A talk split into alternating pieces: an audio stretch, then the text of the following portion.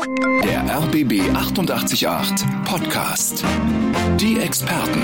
Der Frühling steht vor der Tür und Corona-bedingt gibt es plötzlich sehr viel größere Radwege auf den Berliner Straßen. Das Fahrrad und das Fahrradfahren, das ist unser Thema heute bei den Experten. Und zu Gast ist Radexperte und Geschäftsführer von Velophil, Rainer Probst. Guten Morgen, Rainer.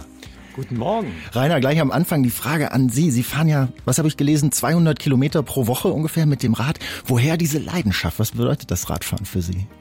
Ach, das Radfahren, ähm, ich meine, wir lernen den aufrechten Gang. Das ist das erste einschneidende Erlebnis in unserem Leben.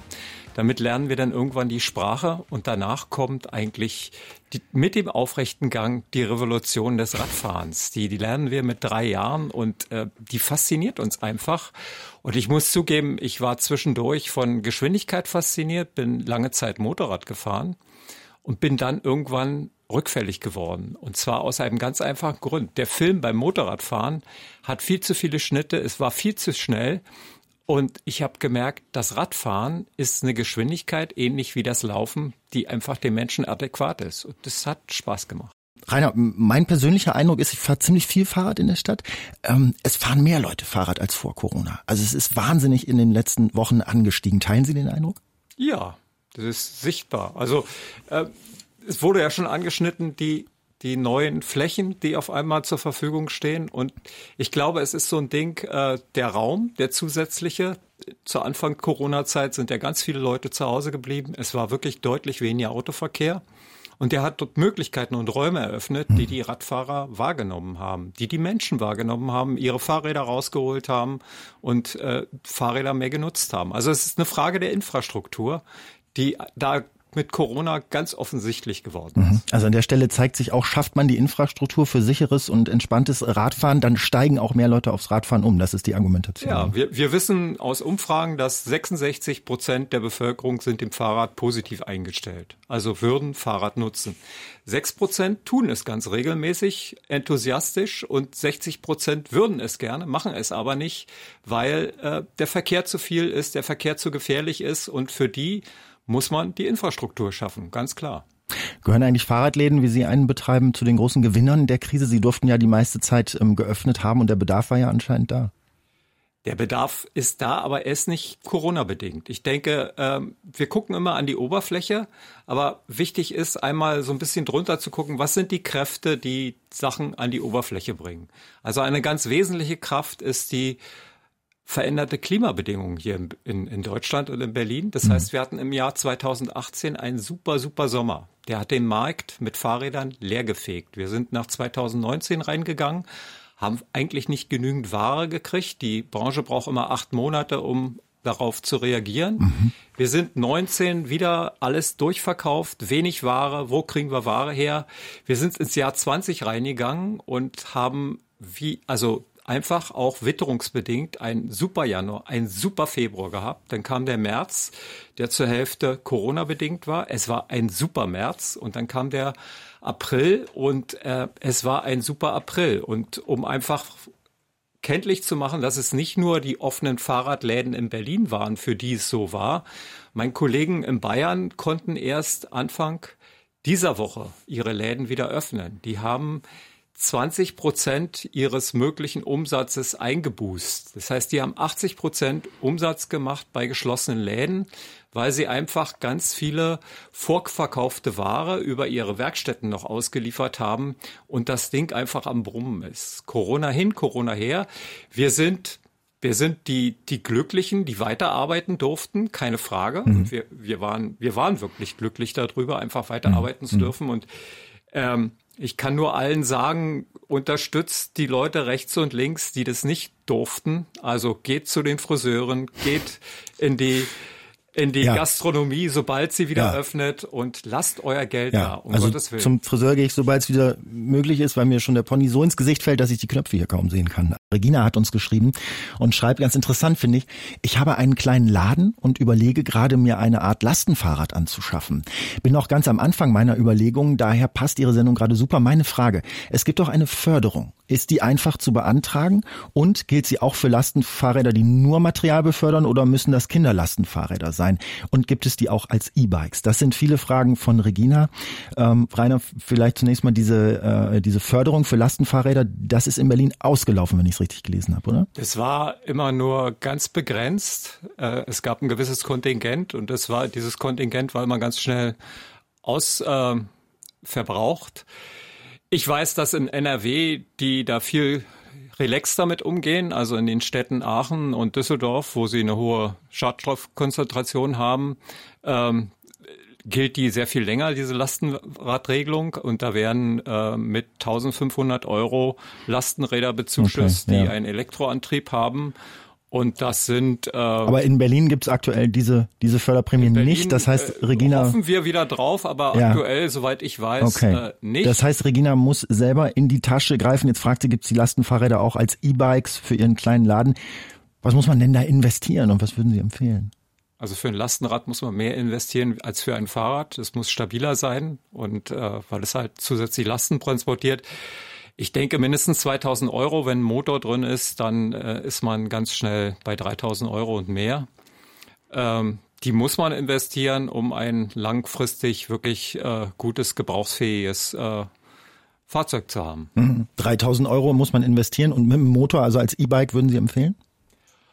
Ja, also das hängt davon ab, was man zu transportieren hat. Wenn man ein versierter Radfahrer ist äh, und die Lasten nicht schwer sind, tut es wahrscheinlich genauso gut ein nicht motorisiertes äh, Rad, äh, wenn man eher von kleiner Statur ist und schwerere Lasten transportieren muss, macht ein Motor einfach Sinn in diesem, in diesem Bereich. Mhm. Und dann eher als, es gibt ja verschiedenste Modelle, eher so ein langgestrecktes, dann hat man ein sehr langes Ding, aber dafür ist es schmaler oder eher mit einem großen Kasten vorne oder ist das auch sehr individuell? Das würde ich immer abhängig davon machen, was man zu transportieren hat, also wie letztendlich das Transportgut aussieht. Und das zweite Ding ist, ausprobieren, äh, mit was man gut zurechtkommt. Äh, es gibt dieses berühmte Beispiel, wo die Männer ihre Frauen losschicken, um so einen tollen Bullet, also ein Rad mit einer niedrigen Ladefläche, die man vor sich herfährt, mhm. äh, zu kaufen für den Kindertransport. Und die Frauen probieren die Dinger aus und sagen, oh, fährt sich aber so ein bisschen komisch. Und die Männer finden es ganz toll. Und wenn sie dann so ein leicht verlängertes Rad nehmen, wo sie drei Kinder drauf transportieren können, Juba oder sowas, dann sagen sie, boah, das fährt sich wie ein richtiges Fahrrad. Und äh, das ist eigentlich viel eher ihre, ihre Geschichte Geschichte als dieses toll aussehende Männerfahrrad. Bettina schreibt, ich bin knapp 1,80 groß, möchte ein gutes Rad kaufen, mit dem ich zügig, komfortabel und sicher durch die Stadt komme. Ich will oft damit fahren und meine Frage ist, was können die kleinen Radläden besser als vielleicht die großen? Brauche ich eine Spezialanfertigung für häufigen Gebrauch oder tut's auch ein Rad in der, von der Stange und wie viel soll ich ausgeben? Das alles möchte Bettina wissen. 1,80 groß und äh, vielleicht fangen wir mit der Größenfrage an. Braucht man da schon eine Spezialanfertigung, Ausfertigung? Nein, beim 1,80 Meter ist man sozusagen noch gut in dem Bereich drin, wo serienmäßig Fahrräder hergestellt werden. Ähm, meine Empfehlung an Bettina ist, Fahrrad muss man erfahren. Also ähm, das, was eigentlich ein guter Fahrradladen machen sollte, ist eine Eingangsberatung, einen da abholen, wo man ist. Also die Ideen, die man hat vom Fahrrad umzusetzen und zu artikulieren und äh, entsprechende Räder raussuchen und dann einstellen, einen damit losschicken. Und man erfährt, was man an dem einen besser findet als an dem anderen und arbeitet sich so langsam durch eine Beratung und findet dann sein individuelles Fahrrad, was auf seine Bedürfnisse und seine Gefühle letztendlich äh, das mhm. Beste ist. Das Beste ist. Und ähm, jetzt ist natürlich die Frage, die Frage nach dem Preis kommt immer, wie viel sollte ich ausgeben? Ich kann ein Fahrrad für 199 Euro kaufen, ich kann es auch für 2000 Euro kaufen. Kann man da so eine Hausnummer mitgeben? Wie viel mindestens? Wie, wie viel ist dann auch übertrieben? Man kann Hausnummern mitgeben. 81, 36 und so weiter. Das nützt einem nichts, wenn man die Straße nicht kennt. Ähm, von daher wenn ich weiß, was derjenige für ein Bedürfnis hat, was seine jährliche Kilometerzahl ist, die er fährt, ist er ein ambitionierter Radfahrer oder ist er jemand, der ab und zu mal in der Freizeit Rad fährt. Die Räder können ganz unterschiedlich aussehen. Die kosten dann auch unterschiedlich viel.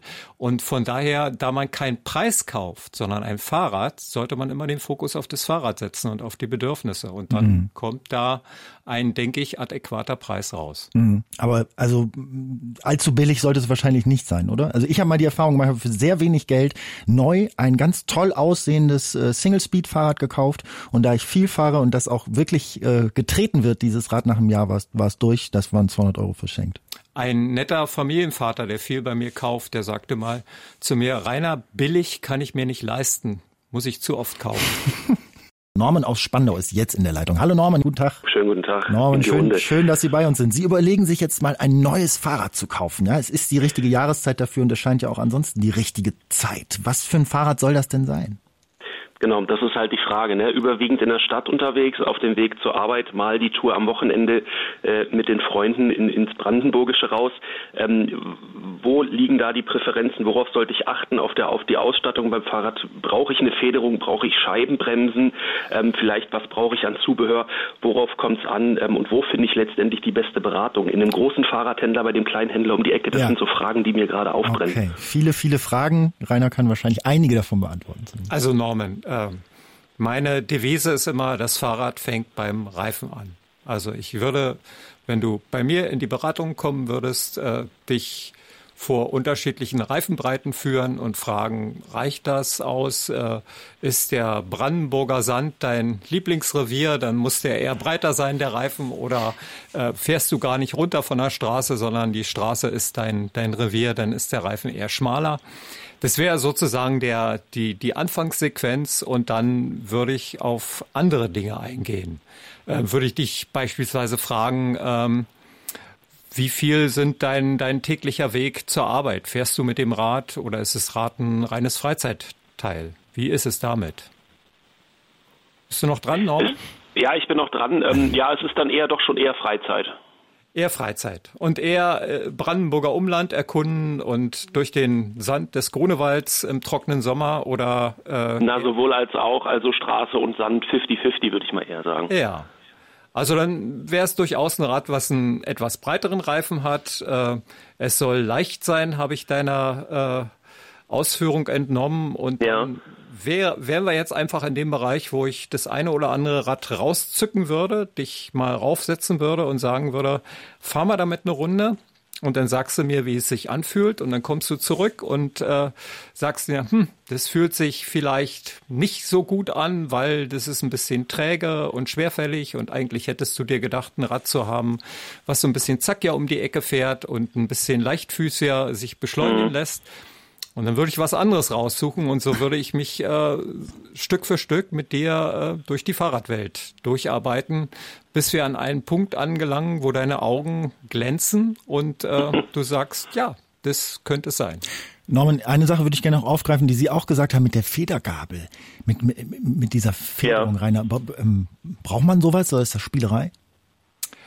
Also eine Federgabel ist immer ein Sicherheitsaspekt, wenn ich ins Gelände gehe. Das heißt, eine Federgabel soll bewerkstelligen, dass das Rad trotz großer Schläge permanent Bodenkontakt hat, immer bremsbar ist. Äh, das spielt eine Rolle, wenn ich lange Abfahrten mache im Gelände, dass ich nicht so schnell ermüde, ähm, ist aber für den Alltagseinsatz eher nebensächlich, äh, führt eher dazu, dass das Rad schwerer wird. Es sind meist so eins bis 1,2 Kilo, die ich einfach locker draufkriege durch die Federgabel. Wenn ich sie nicht unbedingt brauche, dann würde ich die vermeiden. Und ähm, andere Federelemente am Fahrrad, wie beispielsweise eine federte Sattelstütze, da würde ich auch eher in den Testmodus geben. Ich würde ja auch eher ein Rad mal geben, wo eine Federstütze drin ist und dich das ausprobieren lassen, ob der Effekt wirklich so groß ist. Und würde immer auch dazu sagen, ähm, eigentlich ist eine feste Sattelstütze, die deine Position über ein Tretlager definiert, immer besser als etwas, was sich bewegt. Dagmar fragt, gibt es schon ein Fahrrad, dessen Akku, also ein E-Fahrrad, dessen Akku mittels eines am Rad montierten Dynamo oder ähnliches beim Fahren ohne Treten, also zum Beispiel bergab, wieder aufgeladen wird. Das würde das E-Fahrrad doch erst wirklich ökologisch sinnvoll machen.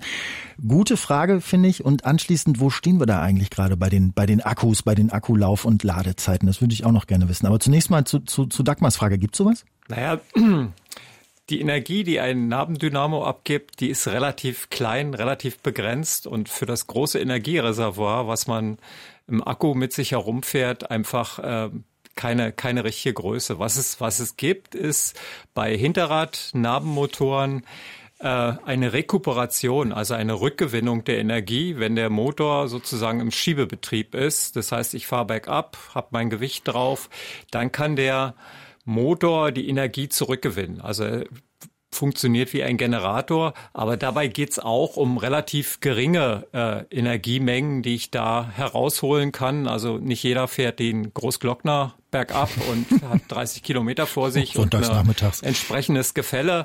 Da kommt dann mehr bei raus. Die Bundesbahn macht es mit ihren Zügen, weil die einfach eine ganz andere Masse haben und mhm. äh, ganz andere Größenordnung da äh, wieder zurückgewinnen können. Ähm, es ist eine Idee. Man muss einfach prinzipiell sagen, dass das Elektrorad, also das Pedelec, das äh, zusätzlich angetrieben wird, ist eine tolle Sache und äh, man sollte einfach fragen, braucht man sie wirklich? Also man braucht sie, wenn man ganz viel Gegenwind hat. Deswegen sieht man die Dinge an der Küste. Man braucht sie, wenn man Berge hat. Deswegen sieht man sie im südlichen Teil der Republik verstärkt. Äh, man braucht sie nicht unbedingt in Berlin. Und naja. Wenn man, wenn man sich die hm. Frage stellt, ähm, die Frage nach der Nachhaltigkeit, also wie nachhaltig ist so ein Fahrzeug. Es ist mit Sicherheit nachhaltiger als ein großes Auto, was ganz viel Platz verschwendet. Es ist aber nicht so nachhaltig wie ein echtes Fahrrad, mhm, sondern ich habe eine Batterie. In diesen Batterien seltene Erden drin sind, die relativ muss, die, äh, aufwendig produziert werden werden muss. Genau. Jetzt habe ich natürlich von vielen Leuten auch schon gehört, gerade sag ich mal so Kolleginnen und Kollegen ein bisschen höheren Alters, die sagen, sie haben sich so ein Ding zugelegt, weil sie damit zur Arbeit fahren. Das ist ein bisschen entspannter. Sie haben keine Lust hier jedes Mal so verschwitzt und und durchgerockt anzukommen. Und dann denke ich, na ist doch besser, wenn sie dann damit fahren als gar nicht. Alles ganz toll, aber äh, wir müssen uns vor Augen führen, dass 90 Prozent aller elektrifizierten Fahrzeuge nicht für den Einsatz auf dem Weg zur Arbeit sind, sondern für die Freizeit. Und dass das Hauptsegment, wo jetzt im Moment richtig was abgeht, das motorisierte Mountainbike ist. Das nimmt man nicht auf dem Weg zur Arbeit, das nimmt man damit, äh, fährt man ins Gelände, damit fährt man in die Berge und es gibt äh, ganz abgenervte Alpenvereinsbereiche, äh, die sagen, keine Fahrräder auf der Hütte, keine kein Einbrechen in diese ruhige Gegend mit Fahrrädern und äh, da denke ich, sollte man über Nachhaltigkeit nachdenken. Rosemarie Rainer hat eher einen Appell und sagte, sie würde sich ganz dringend eine Helmpflicht wünschen. Sie hatte einen Sturz auf dem Flemingsgate. Ähm, das erste, was in der Notauf Notfallaufnahme gefragt wurde, war, hatten Sie einen Helm auf? Hatte sie und der hat wahrscheinlich Schlimmeres verhindert. Sie sagt, warum nicht eine Helmpflicht? Eine Maskenpflicht gibt's doch im Moment auch. Was denken Sie über, über eine Helmpflicht? Sie fahren auch mit, mit, mit Helm, weiß ich. Ich fahre auch mit und, Helm. Und ähm, eine Pflicht, wäre das, wäre das eine gute Sache? Ähm, das ist immer zweischneidig. Also ich selber bin kein Befürworter von, von Verpflichtungen, die dann letztendlich dazu führen, dass die Leute kein Fahrrad fahren, weil sie keinen Helm zur Hand haben und sagen, das ist einfach so gefährlich, das Radfahren, da gehe ich nicht rauf. Das wäre, das tut der Sache, glaube ich, einen ganz großen Abbruch. Mhm. Ähm, ich denke, Helme muss man bewerben. Also man muss einfach den Sinn des Helmes bewerben und man muss den Leuten die Verantwortung übergeben und sagen, jeder muss selber beschließen, wie viel ihm sein Kopf wert ist. Mhm. Also es wäre Ihre Befürchtung, durch eine Helmpflicht würden weniger Leute aufs Rad steigen und äh, insgesamt wäre das dann ein negativer Effekt. Ähm, immer mehr fahren ja mit Helm und sehen es auch ohne Helmpflicht ein. Was braucht so ein Helm? Was muss so ein Helm leisten? Was muss der kosten? Ähm, immer der Preis als erstes. Nein, äh, gehen wir weg vom Preis. Was soll ein Helm können?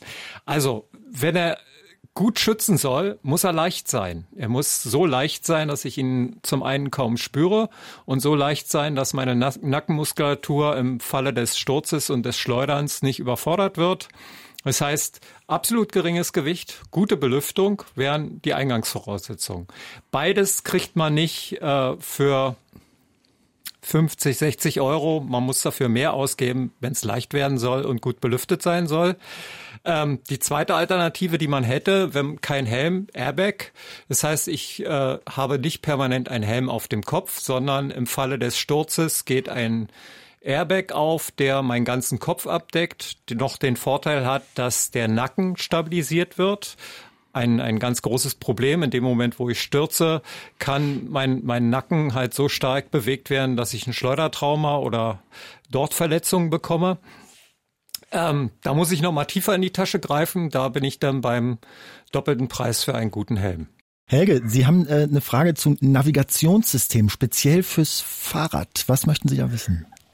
Richtig. Na, es gibt ja die äh, Navigationsgeräte, die wir alle aus dem Auto kennen, für die Straßennavigation, ganz klar. Meine Frage wäre, was gibt es denn für empfehlenswerte Navis für das Fahrrad? Denn hier geht es ja oftmals darum, die Straßen nicht benutzen zu wollen oder zu müssen und Abseitswege oder Rundtouren zu finden. Mhm. Und welche Eingabe- oder Vorgabemöglichkeiten habe ich denn bei einem solchen Gerät? Interessante Frage, ja. Was sagt unser Experte? Also ich kann nur sagen, was ich aus eigener Erfahrung und Anschauung äh, ausprobiert habe. Also zum einen, das erste, das naheliegende ist immer das Handy zu benutzen. Das kann schon recht viel. Ähm, problematisch ist da, dass einfach die Anzeige bei Sonnenlicht äh, schwierig wird. Ich das Handy sozusagen von der, von der ähm, Anzeige her wahnsinnig hochfahren muss und dann nur eine begrenzte Lebensdauer habe. Also wenn ich den ganzen Tag unterwegs bin, dann reicht mein Handy-Akku dafür nicht. Ähm, Gute Navigeräte haben äh, inzwischen Displays drin, die bei Sonnenschein besser funktionieren als ohne, ohne Sonnenschein. Das heißt, die kann ich ganz runterdimmen, habe eine super Anzeige. Aber sind das allgemeine Navis dann oder sind das spezielle das, Fahrradnavis? Das sind allgemeine Navis, so wie ich sie im Outdoor-Bereich einsetze, für, fürs Bergsteigen, fürs Skifahren und so weiter. Mhm. Die kann ich auch fürs Radfahren einsetzen. Die haben nebenbei mhm. den Vorteil, dass sie nochmal stabiler als ein Handy laufen. Das heißt, sie äh, sind auch in bewaldeten Gebieten gut einsetzbar, haben stabilen Empfang. Und ähm, wie gesagt, die, die Anzeige läuft lange und ich kann bei guten Geräten äh, routen. Das heißt, ich kann sagen, führe mich zum Ziel, auch über kleine Wege und habe dann auch mal die Möglichkeit, je nach äh, Anbieter vorzugeben, was ich möchte. Also besonders schmale ah. Pfade oder, oder ähnliches zu fahren vom Verkehr wegzukommen. Also das sind ja eigentlich die Anwendungen, die ich als Radfahrer habe. Ich möchte vom Verkehr Richtig. weg und äh, möchte möglichst auf radgerechten Routen äh, geführt werden. Und äh, das da ist, ist momentan so ein Twitter. Das Internet und die Anbieter können mehr, aber das Handy ist eher schlechter als Gerät und die äh, traditionellen GPS-Anbieter können da weniger, was das genaue Routen betrifft, auf, auf Radwegen. Aber sie haben einfach die wesentlich bessere Technik. Aha. Okay, also würde da noch etwas Nachbesserungsbedarf seitens der Anbieter bestehen, ja? Ja, es ist, denke ich, immer alles im Fluss, alles ist ein Prozess. Ähm, und jeder muss gucken, was er erstmal ausprobiert. Also mit einem Handy losfahren kann man prinzipiell immer. Eine Powerbank sollte man mhm. mitnehmen, damit das Ding unterwegs nicht völlig in die Knie geht. Mhm. Und äh, wenn man irgendwann auf ein GPS umsteigt, äh, ist es auch da notwendig, dass man einfach sich ein bisschen Zeit nimmt und sich da ein bisschen reinfummelt. Stefan hat eine kleine Frage an uns und schreibt uns, bei meinem Fahrrad lösen sich manchmal die Gummigriffe vom Lenker und verrutschen.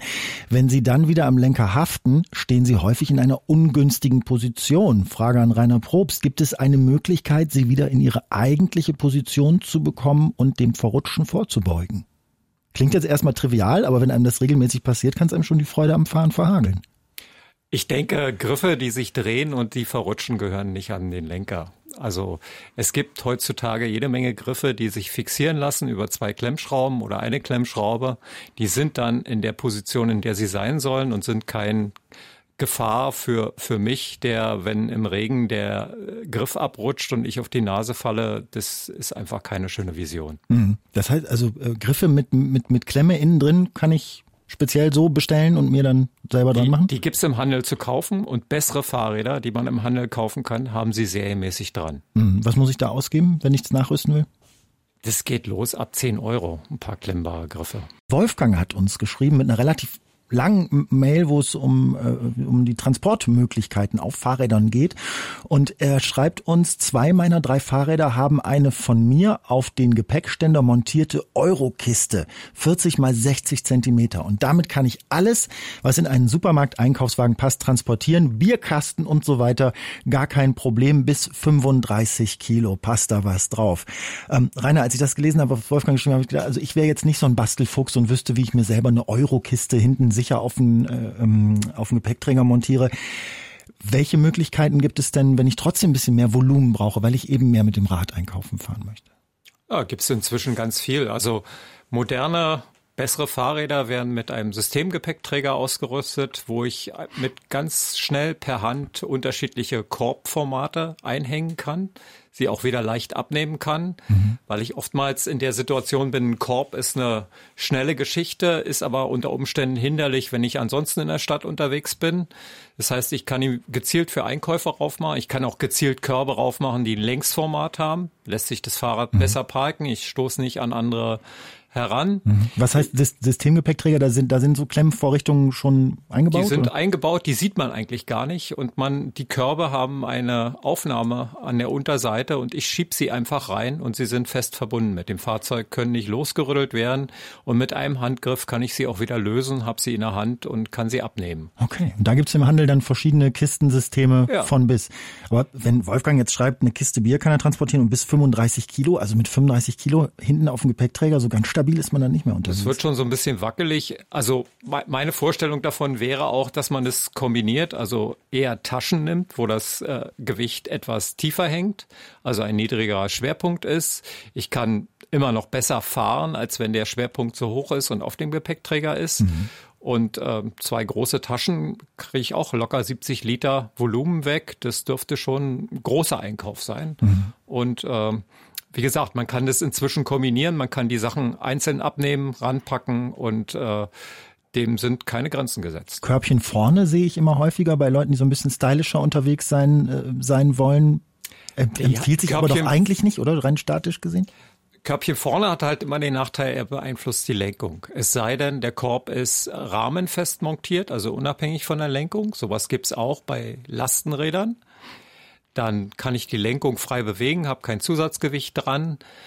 Ähm, wenn das Gewicht an der Lenkung hängt, würde ich eigentlich eher empfehlen, äh, nur ganz leichte Sachen reinzumachen und auf jeden Fall einen Lenkeranschlag zu installieren, der verhindert, dass beim Abstellen des Rades der Korb einschlägt, alles umfällt, die Lampe abbricht und so weiter und so fort. Rainer Probst ist äh, Radexperte, verkauft auch Fahrräder in seinem Laden äh, Velophil. Und Rainer, da habe ich die nächste Frage zu mal an den, an, an den Einzelhändler. Weil jetzt gerade in Corona-Zeiten, also mein Eindruck ist, es wird wesentlich mehr gefahren. Äh, und da wäre für mich dann logisch, ähm, dass ihr auch im Laden wesentlich mehr zu tun habt und die Leute jetzt wie verrückt Fahrradsachen und Fahrräder kaufen. Wie, wie, wie ist da Ihre Erfahrung aus den letzten Wochen? Wir haben, ich hatte ja schon eingangs gesagt, die Branche äh, brummt seit zwei Jahren durchgängig. Wir haben viel zu tun. Wir haben Corona-bedingt äh, nochmal unsere Belegschaft äh, in zwei Teams geteilt, was äh, dazu führt, dass wir nochmal mehr zu tun haben, auf der Fläche nicht so viele Leute bedienen wollen, um einfach Abstand zu wahren. Das heißt, wir lassen maximal drei Kunden in den Laden, die mhm. wir mit drei Verkäufern bedienen. Was kaufen die jetzt, die Kunden? Was wollen die? Die Kunden wollen Fahrräder haben, aber witzigerweise, wir dachten im ersten Moment, die wollen jetzt alle ein Fahrrad haben, um damit durch Berlin zu fahren. Aber unsere Kunden denken weiter. Die kaufen verstärkt Räder äh, für die Freizeitaktivitäten wie Reisen für den Sommer. Das heißt, äh, diese Corona-Geschichte führt nicht dazu, dass jetzt äh, einfache Fahrräder für den täglichen Weg gesucht werden, sondern ähm, der, der Trend, ein gutes Rad zu haben, mit dem ich auch Radreisen mache, der hält voll und ganz ah, interessant. an. Also das, das, das heißt für mich, das sind dann ja eher Leute, die haben schon ein Fahrrad für den Alltag, die sind eh schon fahrradaffin. Jetzt ähm, stellen sie fest, in den Sommerferien wird nichts so sein, wie wir es kennen und dann doch dann vielleicht eine Radreise und dafür dann ein besseres Fahrrad noch dazu kaufen. Ja, so, so scheint mhm. es auch. Ja. Mhm. Schade eigentlich, oder? Ich hatte vermutet, dass viel mehr Leute sich jetzt ein Rad kaufen, weil sie es eben im Alltag benutzen, statt Auto meinetwegen. Na, vielleicht hat das einen Nachzugeffekt, dass mhm. auch die anderen äh, das Fahrrad entdecken. Aber ich glaube, das hat ganz viel mit Verkehrspolitik und, äh, und den Anbieten der Flächen zu tun. Äh, wie, wie attraktiv wird Radfahren? Wie, wie sicher komme ich durch den Verkehr? Und äh, da fangen wir in Berlin mit ganz klein an, aber ähm, nehmen wir Holland. Holland hat in der großen Ölkrise, die wir alle vielleicht noch als Kinder, Jugendliche oder so kennen, in mhm. den 70er Jahren, sind die von einem Autoland zu einem Fahrradland geworden. Und vielleicht dient die Corona-Krise äh, jetzt äh, 40 Jahre später dazu, dass mhm. das Autoland Deutschland ein bisschen mehr mhm. zum Fahrradland. Ich bin dann gespannt, wie nach dem Hollandrad das Deutschlandrad irgendwann aussieht. Danilo schreibt, hallo, mir schlafen beim Fahren immer die Hände und Arme ein. Woran kann das liegen? Was denken Sie, Rainer? Woran liegt das? Was kann man da verbessern? Das ist schwierig. Also ähm, es ist so ein typischer Bereich, wo es nicht eine Antwort gibt, sondern wo man sich ganz vorsichtig herantasten muss und wo wir als Fahrradladen ganz klar auch eine Trennung machen. Wenn jemand äh, medizinische Probleme hat, ähm, dann können wir die nicht im Fahrradladen behandeln, sondern dann würden wir einfach mit einer, wir arbeiten beispielsweise mit einer befreundeten Osteopathin zusammen und sagen, die soll die Anamese machen, also ergründen, wo die Vorschädigungen liegen und wie man das im Griff kriegen kann. Mhm. Zunächst, äh, ich würde mal gucken, wie derjenige auf dem Fahrrad sitzt, ähm, um herauszubekommen, ob beispielsweise es ein Problem mit dem Sattel gibt, der ursächlich für eine Fehlhaltung äh, dient. Das heißt, jemand hat Druck im vorderen Bereich äh, des Sattels und schiebt sein Becken nach hinten und stützt sich mit ganz viel eigener erzeugter Armkraft vom Lenker ab, mhm. um halt nicht auf diese Sattelspitze zu kommen, die schmerzhaft ist. Dann liegt das eigentliche Problem im Sattel und das Folgeproblem ist die Spannung in den Armen, die er selber erzeugt, die dazu führen, dass in dem, in dem Bereich oben die kleinen Durchgänge für die Nerven abgedrückt werden und Taubheitsgefühl mhm, entsteht. Mhm, das klingt nachvollziehbar. Das heißt, ich bin dann im Bereich, äh, dass, dass die Arme und die, die Hände äh, sozusagen Symptome zeigen, aber die, die eigentliche Ursache liegt im Sattel. Das könnte eine Problematik sein. Und ähm, wie gesagt, man muss sich eigentlich Stück für Stück heranarbeiten ja. und eigentlich auch ganz klar die Linie fahren, zu sagen, wenn es in den Bereich hineingeht, wo es Vorschädigungen gibt, ist medizinisches Auge ja, gefragt. Ja. Jemand, der den ganzen Körper und den ganzen Menschen im Blick hat und der kann dazu mehr sagen. Und äh, diese Zusammenarbeit, die wir haben, die ist recht gut, weil wir dann einfach von der Osteopathin auch ganz genaue Lenkereinstellungen kriegen. Ah, und äh, wow und, und Vorgaben und wir sagen können, okay, dann setzen wir denjenigen so und so aufs Rad. Das ist ja hochprofessionell. Aber man kann vielleicht allgemein mal festhalten, ähm, wie man auf dem Fahrrad sitzt, ist wahnsinnig wichtig. Nicht nur, welche Reifengröße man hat und welche Bremsen und ob das Navi, sondern ganz wichtig, wenn man auch mal einen Kilometer mehr fahren will, wie sitzt man da drauf? Und damit kann man auch in den Fahrradladen gehen. Die Leute kennen sich aus und können mal gucken, wo man das optimieren, wo man ja, das verbessern die, kann. Das, das Allerwichtigste daran ist, dass die Probleme, die man hat, sind individuell. Und es gibt dafür keine 0815 und keine Daumen rauf und Sie müssen einen anderen Griff ranschrauben und dann ist es weg, sondern man muss genau gucken, wo kommt es her. Wir haben über alles Mögliche geredet. Wir haben über Navi-Systeme fürs Fahrrad geredet. Wir haben über den richtigen Helm geredet, über die richtige Position auf dem Fahrrad, auch über Radwege und dergleichen. Wir haben noch gar nicht über, über, über die Diebstahlsicherheit geredet, was ja für viele auch immer ein großes Thema ist. Was brauche ich für ein Schloss? Wie teuer muss das sein? Ich muss sagen, ich bin jetzt mittlerweile dazu übergegangen, ich fahre nur noch Gebrauchtfahrräder, die nicht allzu viel kosten, denn mir sind schon so viele Fahrräder in Berlin geklaut worden. Ich habe die Nase voll. Oder habe ich was falsch gemacht? Nein, ich glaube, das ist eine, eine Tendenz. Es ist äh, ein individueller Umgang damit, dass halt wahnsinnig viele Fahrräder abhanden kommen. Ähm, es ist äh, aus meiner Sicht auch äh, wenn ich den Hauptbahnhof nehme, der in Berlin noch nicht so alt ist, äh, war die Vorstellung der Architekten, man kommt da öffentlich hin und man kommt mit dem Auto hin. Es gibt ein großes Parkhaus. Aber es gibt keine vernünftige Fahrradabstellanlage, die sicher ist. So wie wir sie in Oldenburg, in Münster haben. Also in anderen Städten, die nicht Metropole sind, äh, die werden in Berlin einfach vergessen. Fahrräder sind irgendwas, was ich vorm Hauptbahnhof hinwerfe, äh, da stehen lasse und was irgendwie jeder mitnehmen darf. Und äh, es ist, äh, ich kenne die Frustration bei der Polizei, die nicht hinterherkommt, äh, diese Sachen zu verfolgen. Und ähm, die Frage ist, muss das so sein? Ich denke, die Politik ist gefordert, Flächen und Sicherheitsanlagen an, für, für das Abstellen von Fahrrädern zur Verfügung zu stellen. Und äh, das Abhandenkommen von Fahrrädern muss verfolgt werden. Mhm. Also es ist äh, ganz klar. Das ist natürlich dass, eine große Sache. Bei mir war einmal der Fall, da, hat, da haben die die Fahrradständer vor den Häusern in der kompletten Straße abgeräumt in einer Nacht. Das muss irgendeine professionelle Bande mit dem LKW gewesen sein. Da stand kein einziges Fahrrad mehr am nächsten ja. Morgen. Da muss dann professionell jemand an der polnischen Grenze stehen und diesen LKW hops nehmen. Wohin die Fahrräder gehen, ähm, das wollen wir keine Gerüchte streuen an dieser Stelle. Aber das heißt, Ihr Appell auf jeden Fall, Ihr am Ende der Sendung an die Politik, ähm, aus Ihren Augen die Fahrrad, die Stadt muss fahrradfreundlicher werden und dazu gehören nicht nur die Radwege, sondern auch sichere Abstellmöglichkeiten. Denn kein Schloss ist so gut, dass nicht ein Dieb es irgendwann auch aufkriegt. Ja, vor allen Dingen, äh, das, äh, ich meine, das fängt schon viel früher an. Wenn ich mein Fahrrad abstelle und habe keinen Ort, wo ich es dran festschließen kann, dann äh, nützt das gute Schloss recht wenig. Also ich brauche einfach Abstellanlagen. Und an den Hauptspots müssen sie bewacht sein, ganz klar. Vielen Dank, dass Sie da waren heute bei den Experten. Rainer Probst, Geschäftsführer von Velophil, Radexperte. Bis zum nächsten Jahr, bis zum nächsten Frühling, würde ich sagen, ja, wenn Sie vielen, mögen. Vielen Dank für die Einladung und äh, einen schönen Tag.